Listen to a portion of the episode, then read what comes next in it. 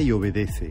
Mensaje de la palabra de Dios por Emanuel Sanz en la Iglesia Evangélica Bautista de Córdoba, España, 2 de julio de 2023.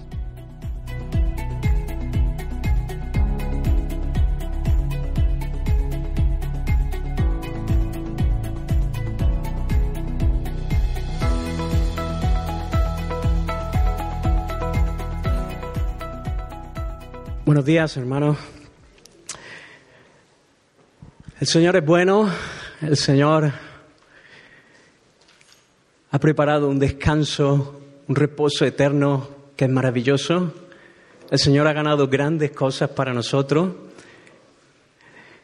Durante la historia, los grandes hombres de Dios siempre nos han animado a que miremos el reposo eterno que tendremos algún día, porque eso nos ayuda.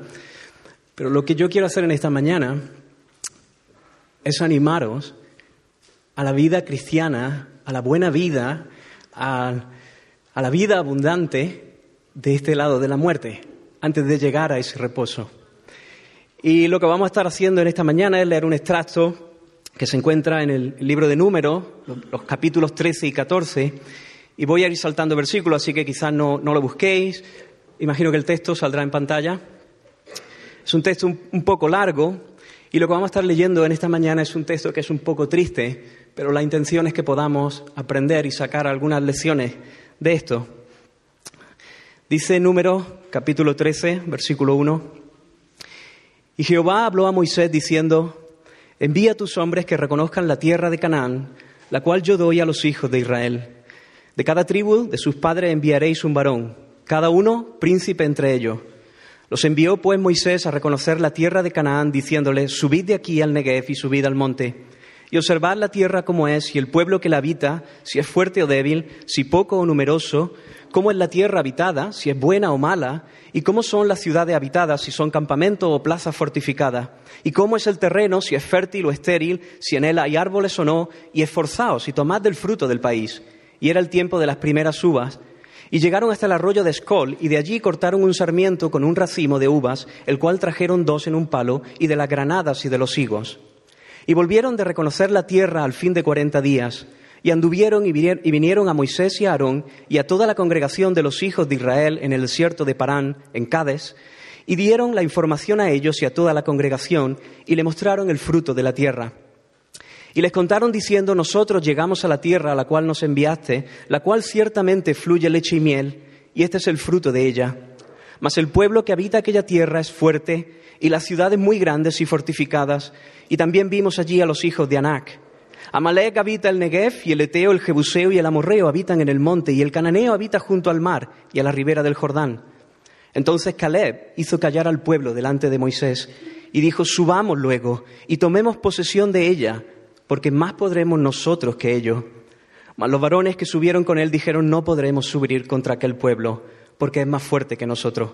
Entonces toda la congregación gritó y dio voces, y el pueblo lloró aquella noche.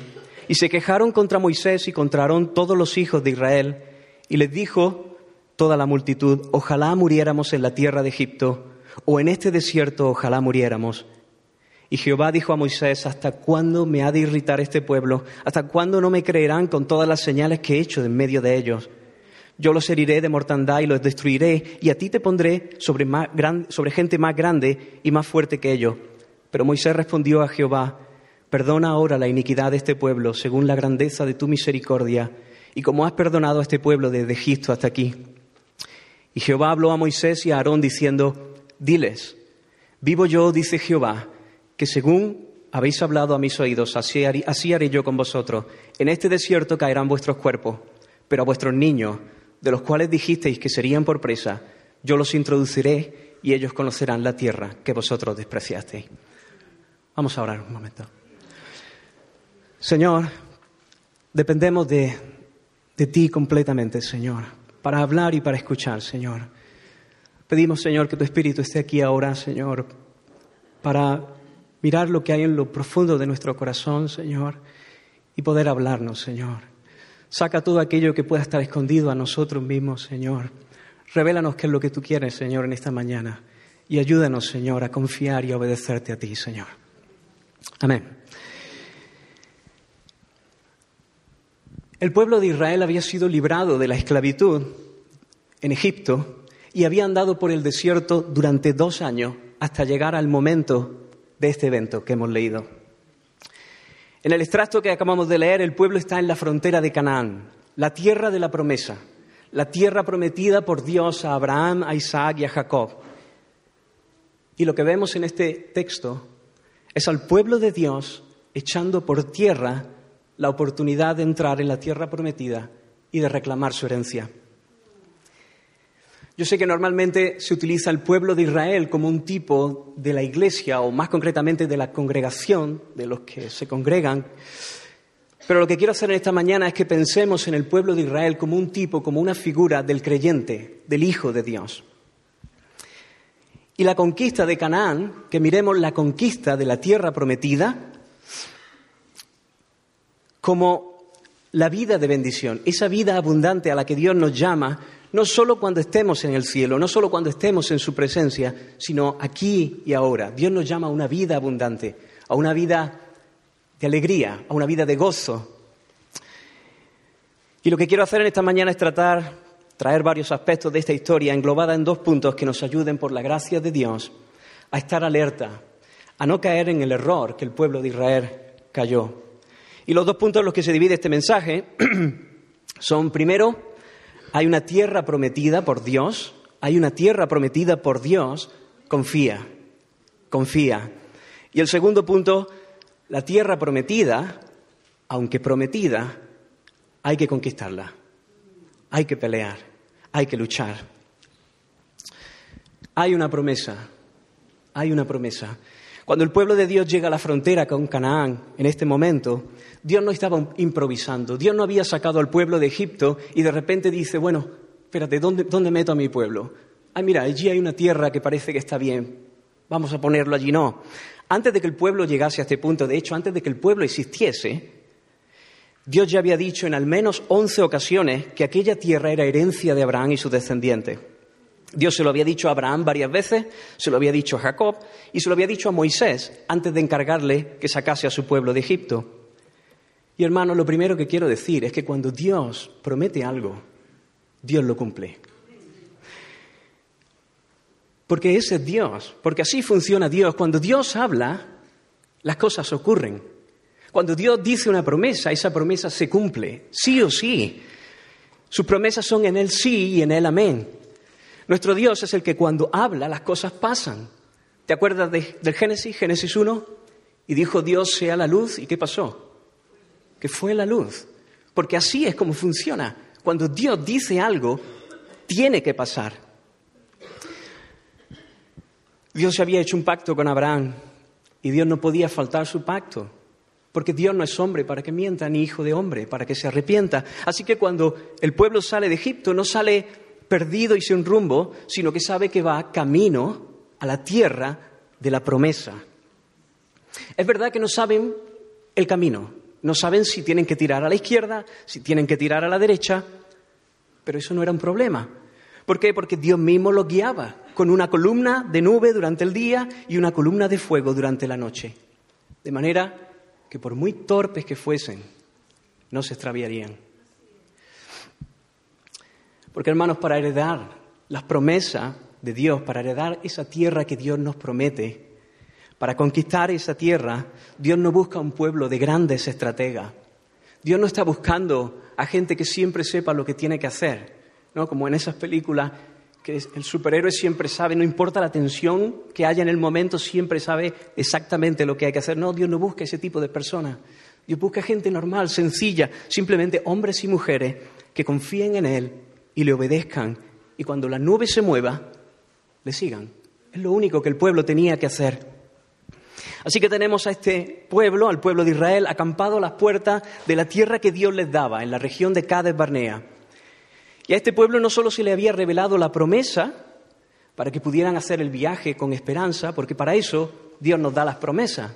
Dios nos promete las cosas y nos las hace saber para que en el trayecto podamos tener esperanza sabiendo que Él cumple su promesa, sino que también le había mostrado, durante estos dos años, desde que habían salido de Egipto, les había mostrado quién era aquel que había hecho la promesa. El pueblo de Israel, tan solo dos años atrás, dos años, había visto como Dios había cumplido la promesa para sacarlos de Egipto con brazo fuerte. Pero no solo eso, durante, durante, su trayectoria en el desierto, durante la travesía, Dios había exhibido su brazo poderoso de una manera descomunal.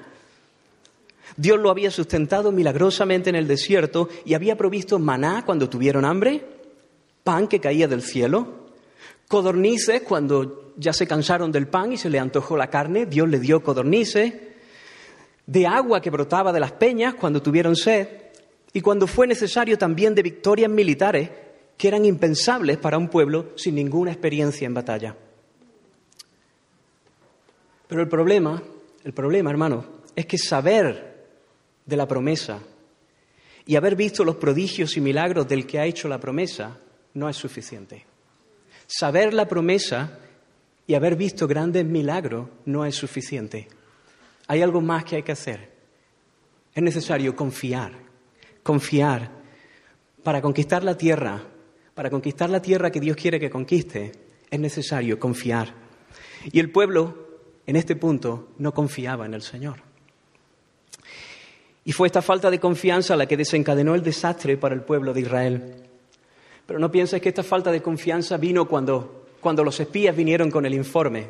No, esta falta de confianza ya estaba bien instaurada en sus corazones mucho antes de que los espías saliesen a reconocer la tierra. La historia que hemos leído empieza con Dios diciéndole a Moisés que envíe hombres a reconocer la tierra de la promesa.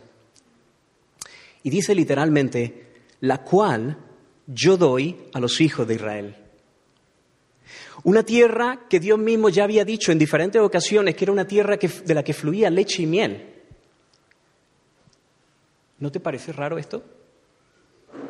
¿Por qué Dios manda a reconocer una tierra que ya ha dicho que fluye leche y miel, que es tierra buena y que ya ha dicho que se le iba a dar a su pueblo? Dios había dicho, echaré al Eteo, al Jebuseo, al Cananeo, etc. ¿Para qué reconocerla? Lo que estaba pasando aquí es que Dios estaba exponiendo la falta de fe y confianza que había en el corazón del pueblo. En Deuteronomio 1, 38 años después de esto, justo antes de que el pueblo entrase a tomar la tierra prometida, Moisés está recordando este evento al pueblo y les dice que cuando él les dijo de subir y tomar la tierra de Jehová, que Jehová su Dios les daba, el pueblo vino a él.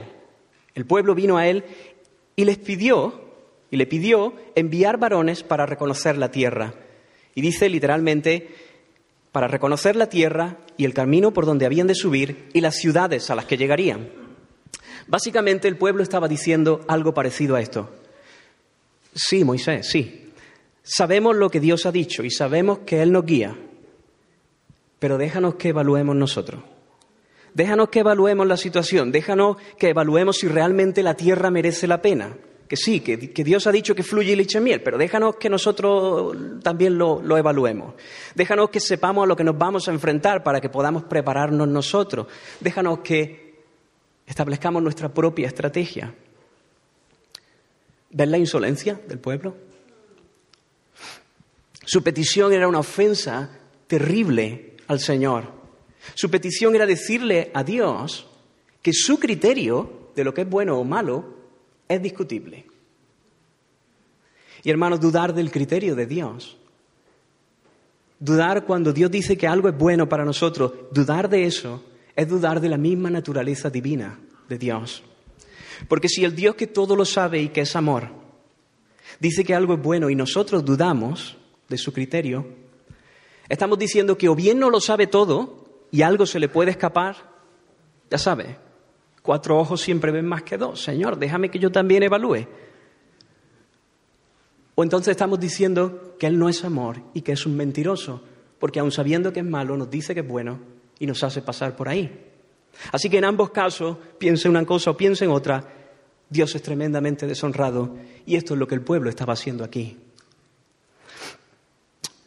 Luego, hermanos, cuando no nos fiamos de lo que Dios nos dice que es una bendición para nuestras vidas, y pensamos que podemos recibir la bendición y alcanzar esa vida abundante que Dios tiene preparado para nosotros usando nuestros propios medios o con nuestras propias estrategias, no solo es una actitud errónea que jamás te llevará a buen puerto, sino que además es una ofensa terrible contra el Señor.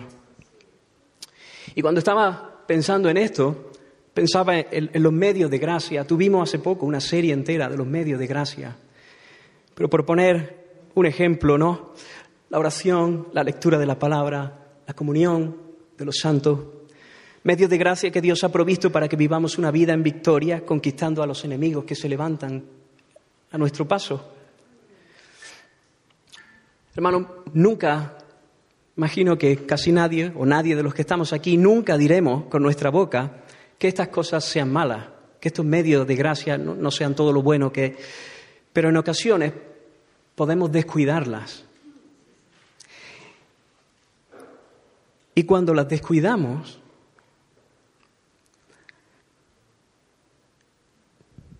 es porque en lo profundo de nuestro corazón podemos llegar a pensar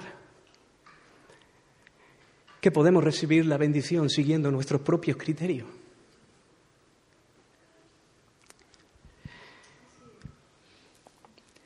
Podemos pensar que podemos alcanzar la bendición que Dios tiene para nosotros, descuidando aquello que Dios dice que es más importante que la comida y la bebida.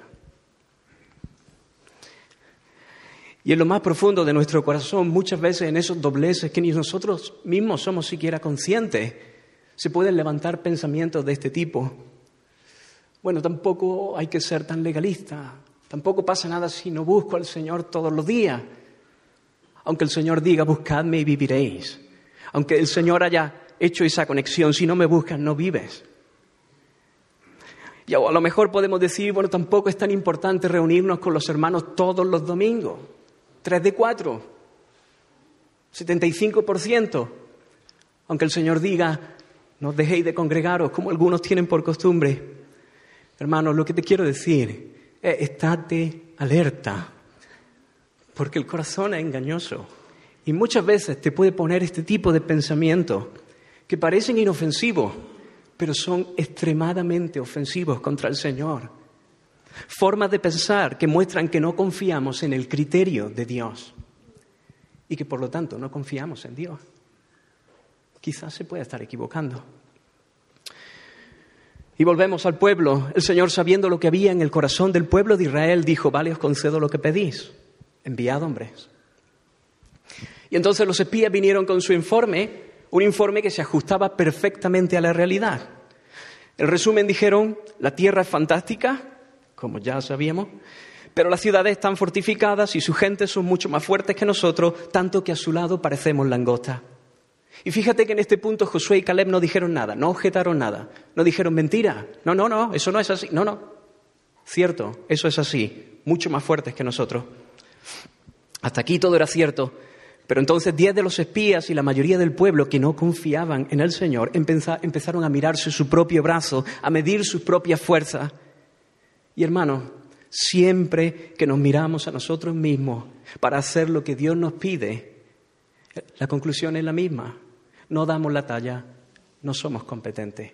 Cuando Dios quiere que hagamos algo, por pequeño que sea, si te empiezas a mirar a ti mismo, la conclusión va a ser siempre la misma. No das la talla, no eres suficiente. Pero no dar la talla no es un problema. Claro que ellos no daban la talla. ¿Qué esperaba? El Señor ya lo sabía. Eran un pueblo de esclavos hace dos años. No se podía esperar mucho de este pueblo. Lo más parecido que habían tenido a un entrenamiento militar era amasar barro con sus pies para hacer ladrillos en Egipto. Eso era lo más parecido al entrenamiento militar. Pero el problema no eran ellos.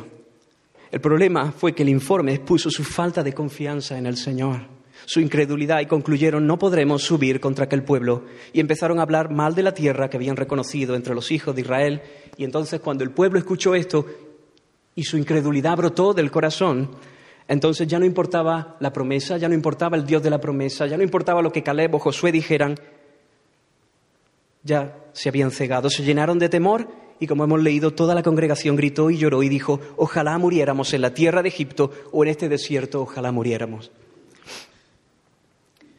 Hermano, a veces el Señor nos regala informes de este tipo para que podamos pesar nuestros corazones para que algunas cosas que pueden estar escondidas ahí y de las que no somos muy conscientes, sean evidentes para nosotros. Y eso es misericordia.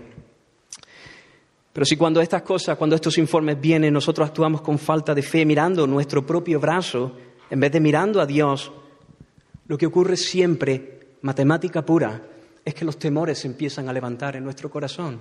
Empiezan a levantarse temores y entonces llega un momento que los temores se, se apropian de nuestros pensamientos y nos llevan a la locura.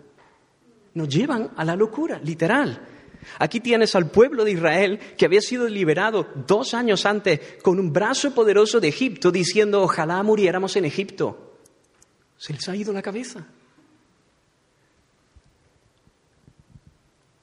Pero hermanos, aparte de lo que la incredulidad, cuando dejamos que la incredulidad se instale en nuestros corazones, aparte de lo que hace en nosotros, que nos vuelve locos, aparte yo me preguntaba aquí, ¿puedes imaginarte lo que Dios sintió al escuchar estas palabras? Cuando Dios escuchó a su pueblo diciendo, ojalá muriéramos en Egipto o en este desierto. Cuando estaba meditando en esto, pensé, ¿cómo me sentiría yo si un día llego a casa y me encuentro a Mateo y a Joel, ocho y cinco años, llorando en angustia y preocupación, con un llanto desgarrador, desconsolado, con su huchita en la mano, con algunas monedas, sin nadie que les pueda consolar. Y entonces me acerco y les pregunto, chicos, ¿qué os pasa? Y me dicen que no hemos dado cuenta que la vida es muy cara y no tenemos recursos, no tenemos dinero. ¿Qué vamos a hacer mañana? ¿Qué vamos a comer? ¿Qué vamos a vestir? Seguramente, no sé, quizás sonreiría y lo primero que haría sería abrazarlos con fuerza para que ellos sintiesen que mi brazo es mucho más fuerte, mucho más fuerte que ellos. Y luego los besaría para, para demostrarles que, que, yo estoy con ellos, que yo los quiero. Y luego les diría, chicos, vosotros no tenéis que preocuparos, yo suplo. Vosotros no os preocupéis de esto, yo suplo, yo me, yo me encargo de esto. Y posiblemente ese mismo día los cogería de las manos y me los llevaría al supermercado y les compraría comida, toda la que quisieran, y ropa extra, y a lo mejor algún juguete para que supiesen que su padre les puede suplir. Pero ¿qué pasaría si al día siguiente yo llego a casa y los vuelvo a encontrar de la misma manera? Y al día siguiente de la misma manera. Y al día siguiente de la misma manera. Entonces posiblemente yo ya me sentiría ofendido. Me sentiría ofendido porque mis hijos no confían en mí y cambiaría mi forma de actuar. El pueblo de Israel era como estos niños llorando y murmurando una y otra vez, a pesar de que como Dios había a pesar de ver cómo Dios había suplido sus necesidades exhibiendo su brazo. Por eso es normal que al final del texto que hemos leído Dios estuviese irritado con el pueblo. Y uno se pregunta, ¿cómo es posible que después de tanta exhibición de poder que Dios le había regalado y después de todo lo que habían vivido tan solo en dos años, el pueblo tuviese un corazón tan duro y tan incrédulo?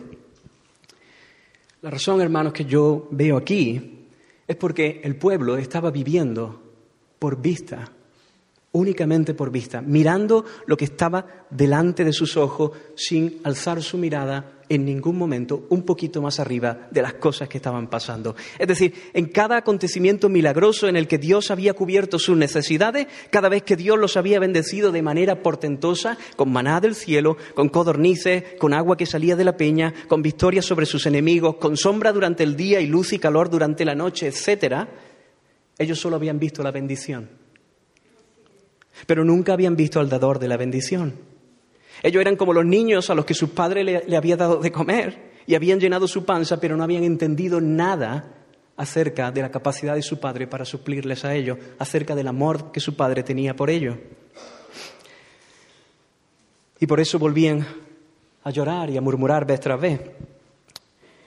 El pueblo había una y otra vez, quedado satisfecho de sus necesidades, pero sus ojos nunca se habían elevado en fe viendo al invisible, para entender que detrás de cada una de las bendiciones que Dios les estaba dando, Dios estaba diciendo, yo os amo, yo os cuido, yo os sostengo.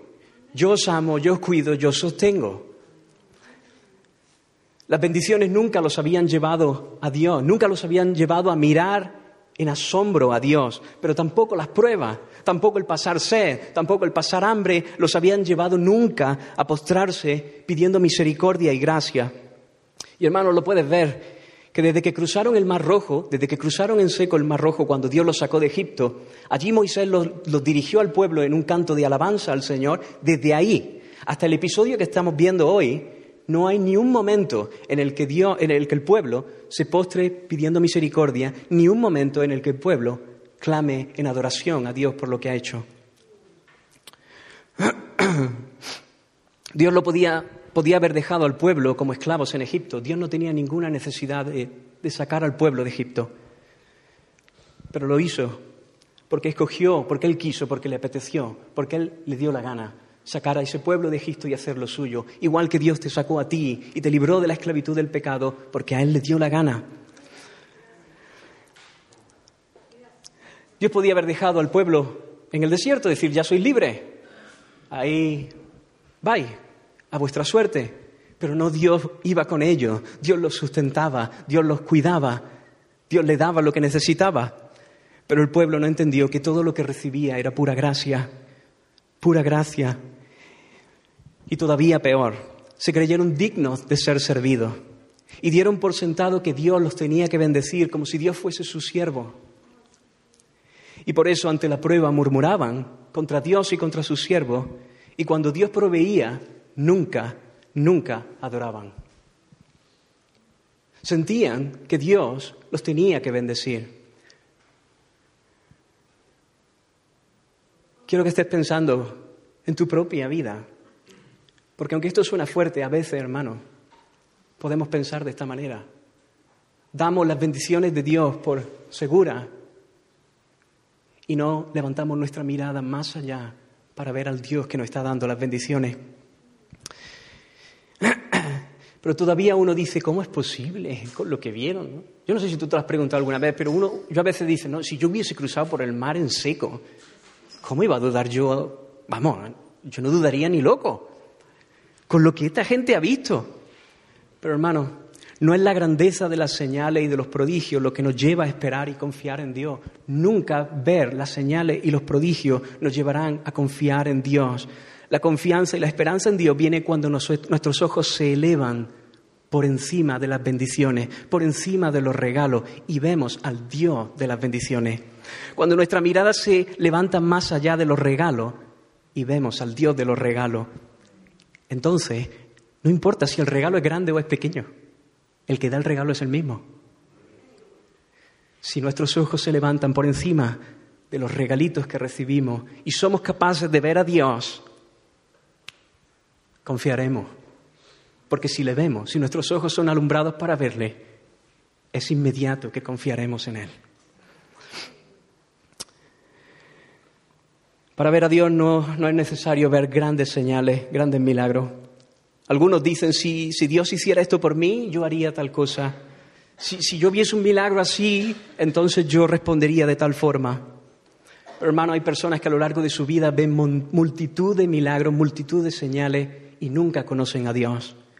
Y sin embargo hay otras personas a las que les das un vaso de agua y en ese gesto ven a Dios amándole. Y eso, eso es vivir exactamente opuesto a como el pueblo de Dios estaba viviendo. Eso es vivir por fe. Eso es vivir viendo lo invisible y lo eterno en las situaciones cotidianas de nuestra vida.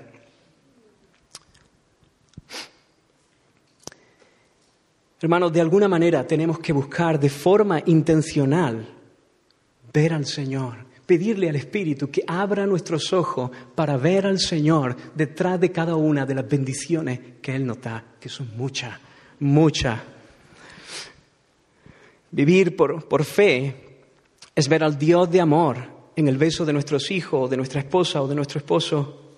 Es ver al Dios glorioso y hermoso cuando observas una puesta de sol en la playa o das un paseo por el campo. Es ver al Dios que nos cuida en ese contrato de trabajo que firma o en ese acuerdo que cierra es ver al Dios de gracia cuando estás con los hermanos, aquí, sintiendo que eres parte del rebaño, que eres parte del pueblo. Es ver al Dios que nos sostiene y guarda nuestra fe en medio de la enfermedad, en medio de la escasez. Es ver al Dios bondadoso en medio de la disciplina. Es ver al Dios fiel y misericordioso y paciente cuando fallamos y Él no nos desecha, sino que nos llama al arrepentimiento. Es verle a Él sosteniendo nuestro aliento ahora mismo, porque aún tiene cosas para nosotros, porque aún tiene un propósito que cumplir en nosotros. Esto es vivir por fe, vivir a cada paso y en cada circunstancia, viéndole a Él, viendo al invisible. Dice el comentarista Warren Wisby, cada dificultad que Dios nos permite encontrar en el camino se convertirá bien en una prueba que nos perfeccione o bien en una tentación que nos haga peores. Y es nuestra actitud, la manera en la que la manera en la que lo enfrentamos, lo que determinará una u otra. Si lo hacemos en incredulidad, comenzamos a quejarnos contra Dios y culparle, entonces la tentación nos atrapará y nos robará la oportunidad de crecer espiritualmente. Pero si confiamos en Dios y aceptamos su trato, la prueba trabajará para nuestro bien y nos ayudará a crecer en gracia. Hasta aquí el pueblo de Israel obviamente no había vivido de esta manera, había vivido por vista. Y se encuentran en el momento en el que Dios les dice, a por la tierra prometida, por la tierra de la bendición. Y mira qué situación tan ridícula. El Dios que hace que los campos sean fértiles, que hace que la higuera florezca, que hace que en las vidas haya fruto y esos pedazos de uvas que traían a hombros, lo había hecho el Señor. El Dios que mantenía el aliento y el pulso en los habitantes de la tierra de Canaán estaba en medio del campamento, en medio de ellos, en el arca, en la columna de nube, en la columna de fuego, y ellos están dándole la espalda al Señor, escuchando a los espías y mirando la, la fuerza de sus propios brazos llenándose de temor y angustia y pensando en volver a Egipto, en vez de correr al Todopoderoso, al que ellos mismos ya habían llamado Jehová, varón de guerra, que barre a los ejércitos con la potencia de su soplo. El que barre a los ejércitos con la potencia de su soplo está en medio de ellos, porque por amor ha decidido habitar en medio de ellos. Y ellos están dándole la espalda, mirando su bracito. Hermano, a veces vivimos así. A veces vivimos así. Enfrentamos las pruebas y miramos nuestro bracito y murmuramos. A lo mejor no directamente contra Dios, pero estamos murmurando. Dios está en medio nuestra. Dios te está con nosotros. No te mires tu brazo, corre al Señor y pídele que tus ojos sean abiertos para que lo veas y entonces puedas confiar. Hermano, la toma de Canaán, la toma de Canaán es una figura de lo que es para nosotros hoy asirnos de la vida eterna. Como Pablo le dice a Timoteo, pelea la buena batalla de la fe, echa mano de la vida eterna. Eso es la toma de Canaán. Es dejarnos guiar por el Espíritu para vivir la vida de bendición que Dios ha preparado para nosotros aquí y ahora. Es hacer lo que sabemos que tenemos que hacer para vivir la vida abundante que se nos ha prometido. Canaán muchas veces se usa como una figura del cielo. Y sí, Canaán es una figura del cielo. Canaán sin enemigos, eso será el cielo. Canaán sin enemigos. Pero aquí podemos disfrutar de las bendiciones de la tierra, podemos disfrutar de las bendiciones de Canaán, pero todavía hay enemigos que se levantan. Hay que conquistar, hay que pelear. Así que lo que nos toca aquí y ahora es conquista, es conquista, hay que pelear. Hermano, tal vez estás luchando con tentaciones que sientes que son mucho más fuertes que tú, o estás pasando por pruebas extremadamente duras, o Dios te está llamando a hacer cosas para las que te sientes muy incompetente y cuando miras tus fuerzas te ves demasiado pequeño como para poder salir victorioso. Para conquistar, para conquistar, necesitamos estas tres cosas. Primero, saber que hay una promesa. Es Dios el que ha prometido que nos introducirá en la tierra de bendición. Es Dios el que ha dicho que te dará la victoria. Hay una promesa. En segundo lugar, Conoce la fuerza de aquel que ha prometido. Mira tu vida, de dónde te sacó el Señor. Mira cómo cambió tu lamento en baile. Mira cómo te ha ayudado hasta aquí. Mira cómo Dios ha exhibido su brazo en diferentes situaciones de tu vida. Para que sepas quién es el que ha hecho la promesa. Y en tercer lugar, mírale a Él. Mírale a Él. Elévate por encima de lo que Él ha hecho. Elévate por encima de la fuerza de su brazo para mirar que Dios, el Todopoderoso, está contigo porque te ama. Y cuando hagamos esto, nuestra confianza estará anclada en Él y no en nuestras propias fuerzas ni en la fuerza de nuestro, de nuestro brazo. Entonces serás como, como Caleb y como Josué, no como el pueblo duro de cabeza, cabezota. sino que dirá, sí, sí, es verdad, son muy fuertes, pero si Dios está con nosotros, no los comeremos. Si Dios está con nosotros, más podremos nosotros que nuestros enemigos. Y hermano, a veces leemos estos pasajes y me llamaba la atención porque yo, por lo menos, y imagino que algunos de vosotros también, somos duros con el pueblo de Israel. Porque decimos, madre mía, con lo que han visto, cómo, cómo se comportan. Y luego somos permisivos con nosotros mismos. Cuando la incredulidad se levanta en nuestros corazones, lo vemos de otra manera. Y podemos llegar a pensar que nuestra incredulidad y nuestra falta de fe está más justificada que la del pueblo de Israel porque nosotros no hemos visto lo que ellos han visto. Mentira. Ya hemos dicho que no se trata de la grandeza, de los prodigios y de las señales, pero es que además esto es mentira. Nosotros no hemos visto ni un ápice menos que ellos. De hecho, nosotros hemos visto mucho más que ellos. El pueblo de Israel fue librado de Faraón y vio como el ejército de Egipto fue sepultado en el Mar Rojo, pero nosotros hemos sido liberados de un enemigo mucho más poderoso que Faraón por la obra de Cristo en la cruz, donde Dios no derrotó a un ejército de hombres, sino que Dios derrotó a todas las huestes y principados de maldad. Nosotros no tenemos el mar rojo por donde hemos pasado en seco, viendo las columnas de aguas a nuestra izquierda y derecha pero tenemos el cuerpo de Cristo partido en nuestro favor y su sangre que nos limpia y nos justifica, haciéndonos intocables para nuestro enemigo. Nosotros no hemos visto el agua fluyendo de la roca, ni el maná, el pan cayendo del cielo, pero tenemos a Cristo, que es nuestra comida y nuestra bebida. Jesús dijo, yo soy el pan de vida. El que a mí viene nunca tendrá hambre, y el que en mí cree no tendrá sed jamás. El pueblo de Israel, como dice Pablo en hebreo, tenía la roca espiritual que era Cristo que les seguía y de la cual bebían. Pero ahora nosotros tenemos el manantial dentro. Ahora el Señor ha metido su espíritu dentro de nosotros para que el agua salte para vida y estemos satisfechos en cualquier circunstancia. Hermano, examina tu vida, mira si estás viviendo por vista o por fe. ¿Cómo estás enfrentando las dificultades y las pruebas que se presentan? ¿Cómo enfrentas cuando la tentación viene, viene dura para hacerte caer? ¿Reaccionas con murmuración y, con enfado o pones tu fe en el Señor sabiendo que Él cumple sus promesas y ha dicho que todo nos ayudará para nuestro bien? Si no estás poniendo tu confianza en el Señor, si sientes que cuando las dificultades y las pruebas vienen, de tu, corazón brotan actitudes que no nacen desde la fe, actitudes que te llevan a mirarte a ti mismo en vez de a Dios, no hagas como el pueblo. Corre al Señor en arrepentimiento para que Él tenga misericordia de ti, para que Él te aumente la fe, para que Él te abra los ojos, para que puedas verle a Él. Dios ha preparado una tierra de bendición para nosotros y quiere dárnosla aquí y ahora, con los enemigos todavía, con las luchas, con las batallas, pero hay una tierra de bendición que Dios quiere darnos. Dios nos quiere, no quiere que vivamos arrastrando los pies. Dios no quiere que vivamos vida mediocre. Él quiere darnos una vida abundante.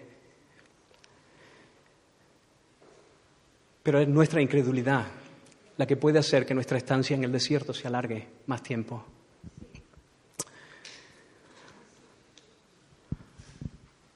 El segundo punto, hermano, es hay una tierra prometida que hay que conquistar. Ya hemos mencionado alguna cosa. Cuando el Señor sacó a su pueblo de la tierra de Egipto, lo hizo con brazo poderoso, sin contar con ellos para nada. No les pidió que se hiciesen palo y que cogiesen piedras para enfrentar al ejército de Egipto. Y hubiese sido glorioso. Hubiese sido glorioso. Imagínate un pueblo de esclavos venciendo al ejército más poderoso de la tierra con palos y piedras. Pero no. Dios dispuso que para sacar al pueblo de Egipto ellos no moverían un solo dedo. Y así lo hizo. Pero después los lleva a Canaán y para heredar la tierra prometida los pone a pelear. Y uno dice, Señor, ¿no podrías haber barrido a todos los enemigos antes de que el pueblo llegase?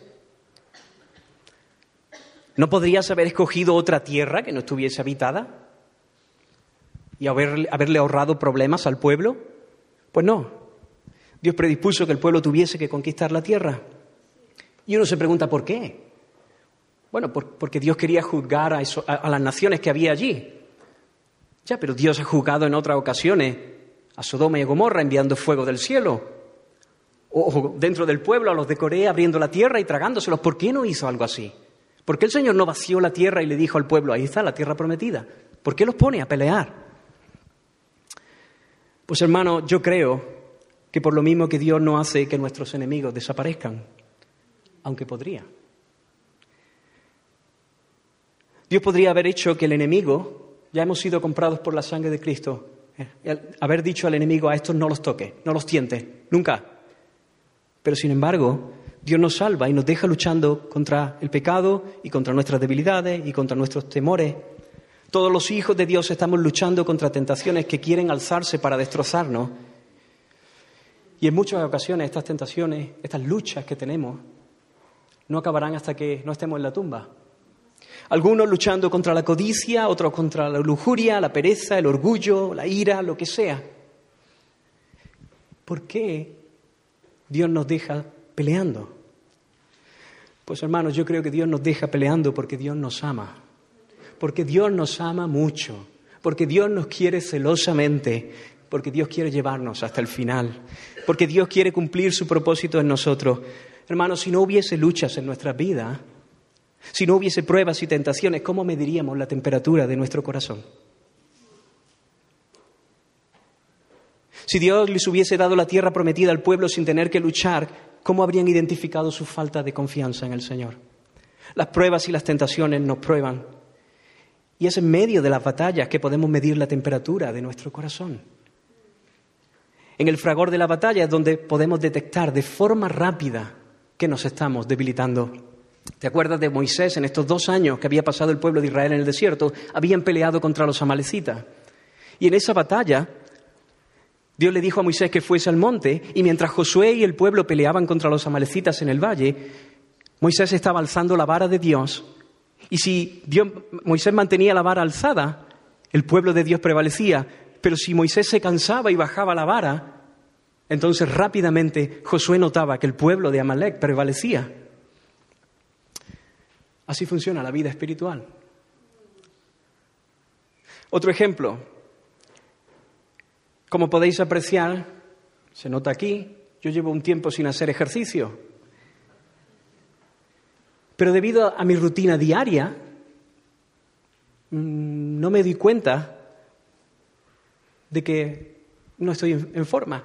Mi rutina diaria es pasar sentadito en un despacho, hablando con gente, pero en cuantito que tengo que dar una carrera, cuando necesito hacer un esfuerzo, cuando tengo que subir la escalera rápida, digo, uff, estoy hecho polvo. en nuestra vida espiritual pasa de la misma, de la misma forma. Seguro que te has dado cuenta que cuando estás luchando para mantener la santidad, pequeños deslices te son muy evidentes. Y cuando has dejado de pelear, esos mismos deslices te pasan desapercibidos.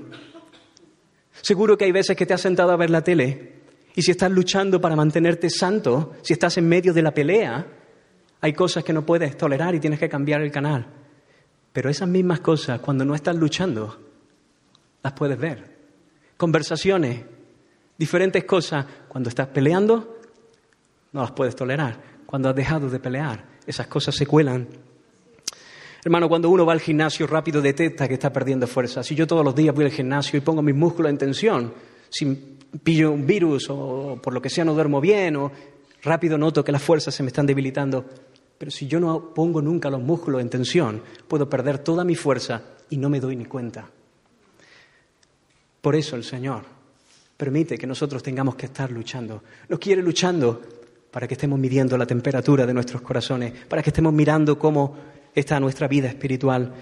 Así que las tentaciones que el enemigo nos lanza, los retos que el Señor nos pone delante, nos sirven para ver cómo está nuestro corazón y volver a calibrarlo si es necesario. Si estoy viviendo en derrota tras derrota, puedo ir al Señor clamando por misericordia para que Él aumente mi fe. Y si estoy viviendo en victoria, corro al Señor en agradecimiento por su gracia. Así que si vivimos por fe, podemos dar gracias por todo. Podemos ver el amor y el cuidado de Dios en las batallas. Y podemos decir, ¿no? como, como dice Santiago, tened por sumo gozo cuando os halléis en diversas pruebas. porque el Señor nos está ayudando en todo. Hemos visto al menos una razón por la que el Señor quiere que vivamos conquistando la tierra prometida. ¿Cómo se conquista la tierra prometida?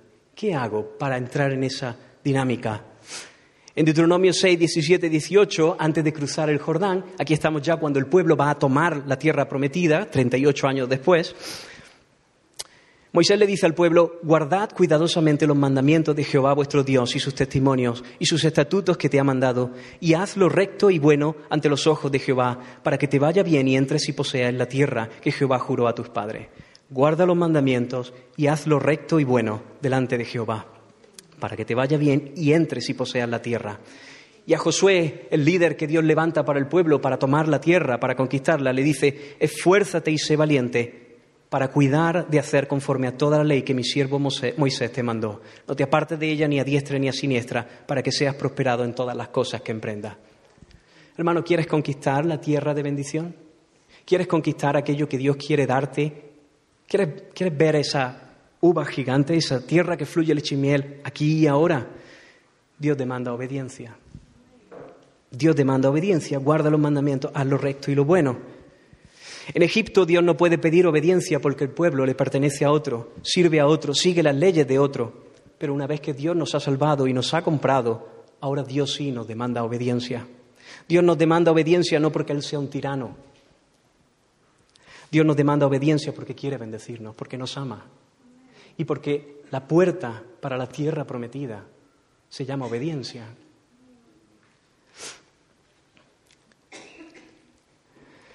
Pero para guardar y hacer lo que Dios manda, Dios le dice a Josué que es necesario esfuerzo y valentía. Esfuerzo, hermanos, porque estamos en una batalla. Estamos conquistando una tierra. Hay una batalla, hay un enemigo que no descansa. El diablo anda como león rugiente buscando a quien devorar. Y además nuestra, los restos de pecado, nuestra carne, todavía nos tiran todo el tiempo a hacer lo que nos da la gana. Y necesitamos esfuerzo para traer nuestra alma una y otra vez y someterla al Señor. Y requiere valentía, hermano, es sencillo. Es sencillo entender por qué quieres valentía. Si has, si has intentado obedecer a Dios en esta vida, es fácil saber por qué requiere valentía. Requiere valentía porque en este mundo caído que odia a Dios, querer obedecer a Dios hace que se levanten gente contra ti, sistemas enteros contra ti. Y cuando eso ocurre es normal que se levanten temores. Si quieres obedecer a, Dios en tu vida, en tu trabajo, con tus amigos, te vas a tener que enfrentar a personas que son más fuertes que tú, quizás a tu jefe, quizás a sistemas que son mucho más poderosos que tú, quizás a toda tu empresa o al gobierno, quién sabe lo que Dios te va a pedir. Y para enfrentarnos necesitamos ser valientes, confiando en que Dios está con nosotros. Ahora un paréntesis rápido aquí, que nadie piense que yo estoy diciendo que para heredar la tierra prometida lo que cuenta es tu obediencia, tu esfuerzo y tu valentía. No, Moisés se lo dejó muy claro al pueblo. Le dijo, haz esto, obedece, pero que esto no te lo estás ganando tú. Moisés le dijo al pueblo, no por tu justicia ni por la rectitud de tu corazón entras a poseer la tierra de ellos, sino por la impiedad de estas naciones Jehová tu Dios las arroja delante de ti y para confirmar la palabra que Jehová juró a tus padres. Es decir, Moisés le está diciendo que no te lo estás ganando tú, que es su gracia, que Dios te mete en la tierra porque quiere. Ahora, como no obedezcas, no entras. Como no obedezcas, no entras. Es lo mismo que Santiago dice, la fe sin obra está muerta. Hermano, la vida abundante es un regalo de Dios, Dios nos la da, pero como no obedezcas, no la tienes. Confianza y obediencia. Confía y obedece, así se llama este mensaje. Hermano, el pueblo de Dios en cada Barnea no se dio cuenta de que su corazón había sido puesto en la balanza y había sido hallado falto. Y por su incredulidad y por la actitud de sus corazones, Dios los castigó a vagar 38 años más por el desierto, hasta que esa generación murió.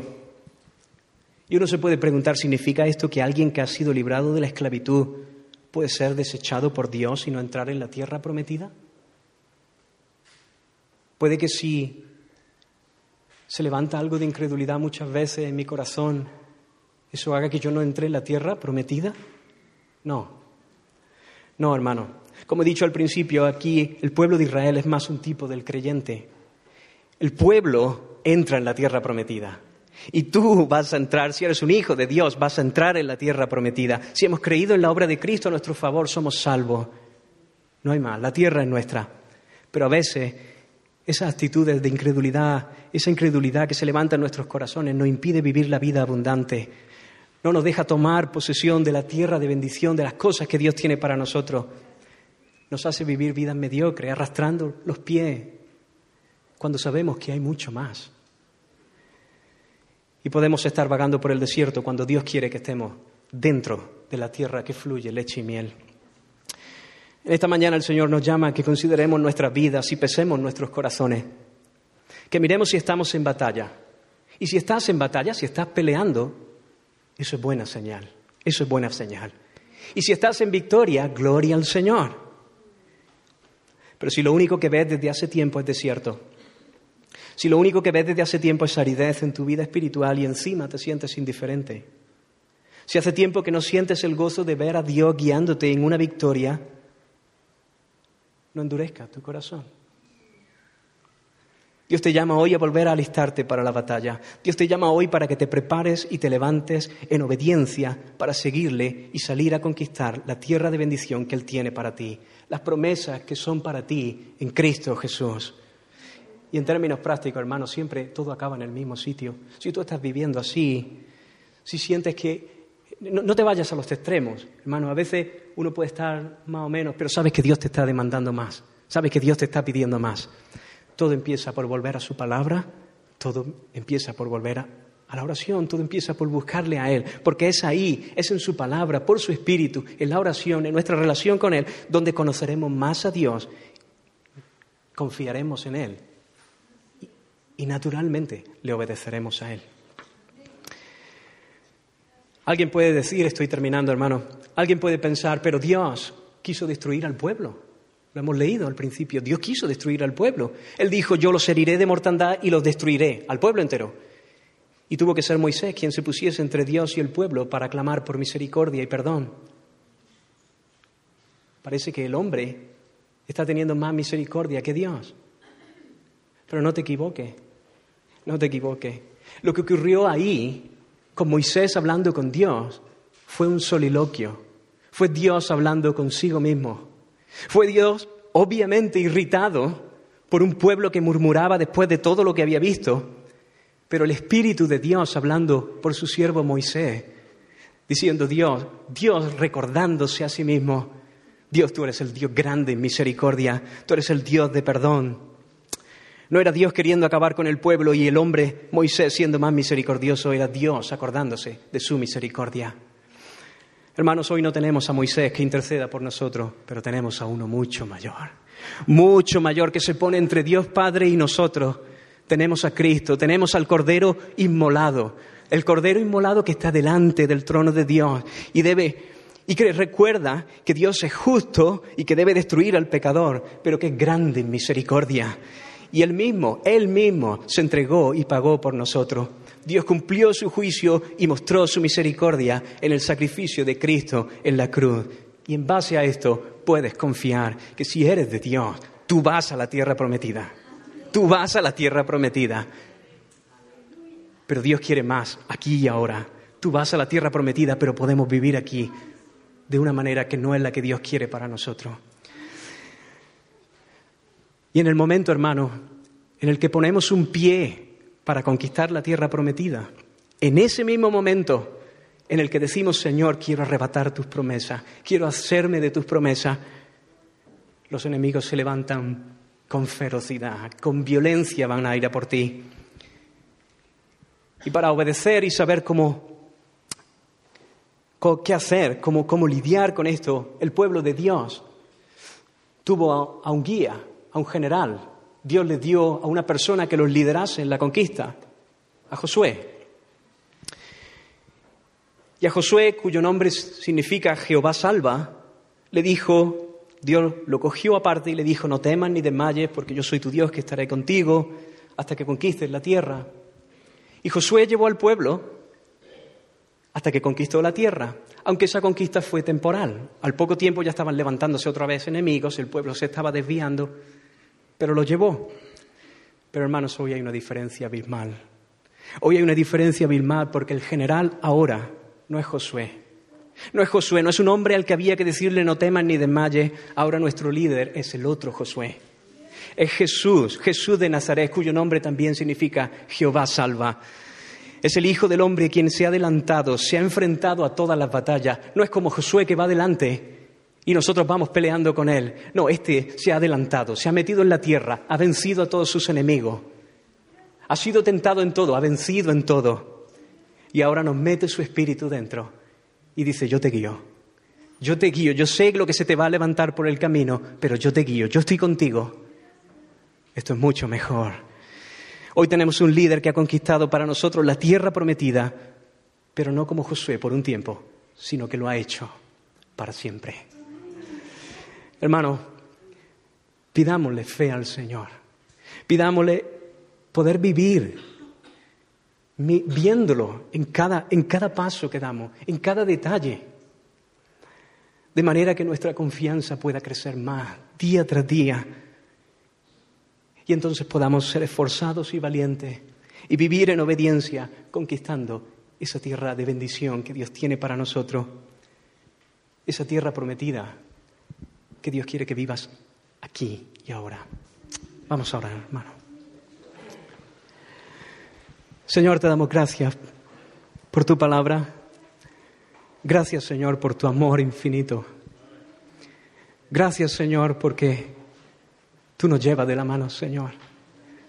Gracias, Señor, porque tú quieres que vivamos una vida abundante. Tú quieres que vivamos en tu gozo. Tú quieres que vivamos en tu alegría. Perdona, Señor, cuando la incredulidad se levanta en nuestros corazones. Ayúdanos, Señor, a mirarte a ti, a verte a ti. Alumbra nuestros ojos, Señor, que podamos verte y podamos disfrutar de ti. Tú eres, Señor, la tierra prometida. Tenerte a ti, Señor, en la gloria, Dios mío. Ayúdanos a verte.